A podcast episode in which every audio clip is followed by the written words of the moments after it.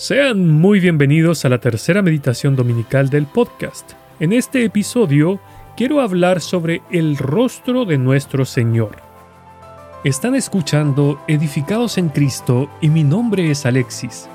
Este podcast tiene como objetivo que profundicemos en la palabra de Dios, que conozcamos más del Señor y que descubramos cómo podemos edificar nuestras vidas sobre la roca que es Cristo el Señor.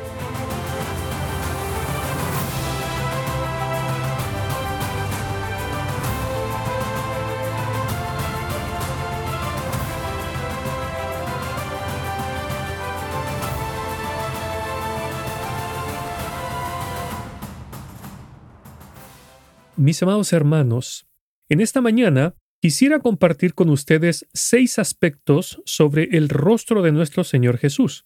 Probablemente para nosotros hoy nos es imposible imaginarlo, porque jamás lo hemos visto, ni tampoco podemos, pero sabemos que llegará el día en que le podremos ver cara a cara.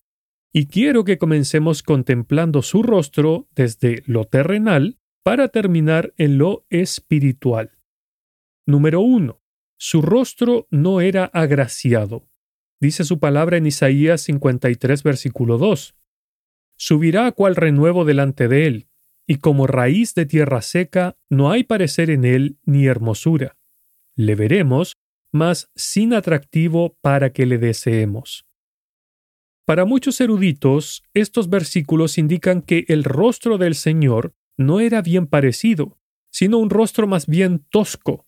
Y en las escrituras vemos que las personas de la época no lo buscaban por su hermosura, sino que muchas veces lo hacían por sus milagros. Juan capítulo 6, verso 26.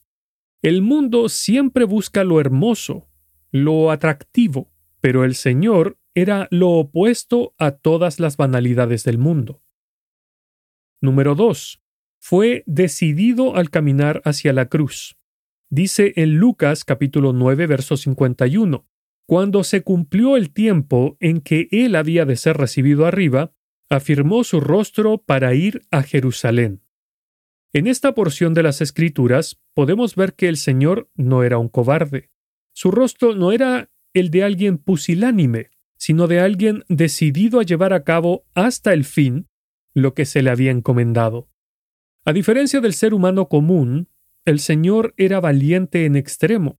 El posible sufrimiento no lo paralizaba, pues sabía cuánto debía padecer, pero aún así se dirigió al lugar en el que debía sufrir tanto, porque debía obedecer a su Padre y además conseguirnos la salvación.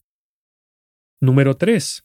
Mostró un atisbo de su rostro glorioso aquí en la tierra. Dice en Mateo capítulo 17 versículos 1 y 2. Seis días después, Jesús tomó a Pedro, a Jacobo y a Juan su hermano, y los llevó aparte a un monte alto. Y se transfiguró delante de ellos, y resplandeció su rostro como el sol, y sus vestidos se hicieron blancos como la luz. A pesar de estar en su forma humana, el Señor les permitió a estos tres apóstoles ver un atisbo de su gloria, pero su rostro glorificado pronto fue cubierto por una nube. Versículo 5. Porque le dijo Dios a Moisés, No podrás ver mi rostro, porque no me verá hombre y vivirá. Éxodo capítulo 33, versículo 20. Esto nos hace pensar en que en Él hay una gloria que va más allá de nuestra comprensión e incluso de nuestra imaginación, una de la que no somos dignos de contemplar. Número 4. Su rostro fue desfigurado, deshonrado y escupido.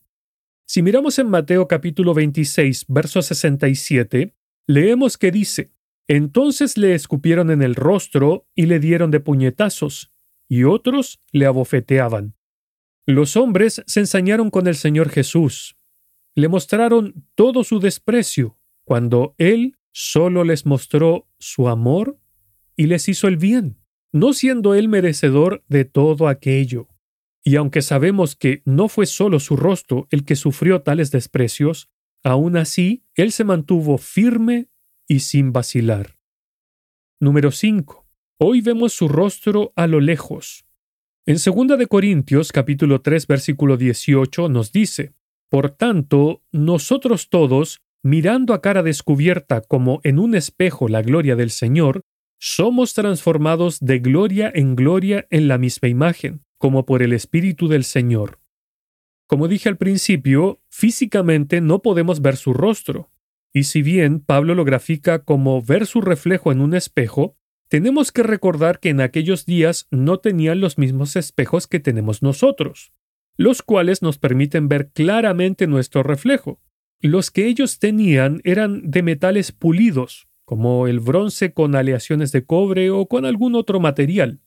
Los espejos de aquellos días eran más parecidos al reflejo en el agua que a lo que nosotros entendemos por espejo hoy en día. Lo que quiero decir es que solo le miramos a lo lejos y vemos un rostro, comillas, informe o sin forma, porque no nos podemos hacer a la idea de cómo es. Aunque claro, el mundo se ha inventado la cara de un hombre delgado, de rostro enjuto y expresión sufriente. Pero nuestro Señor no era así, porque había gozo en él, incluso en la cruz del Calvario. Porque dice, el cual, por el gozo puesto delante de él, sufrió la cruz, menospreciando el oprobio, y se sentó a la diestra del trono de Dios.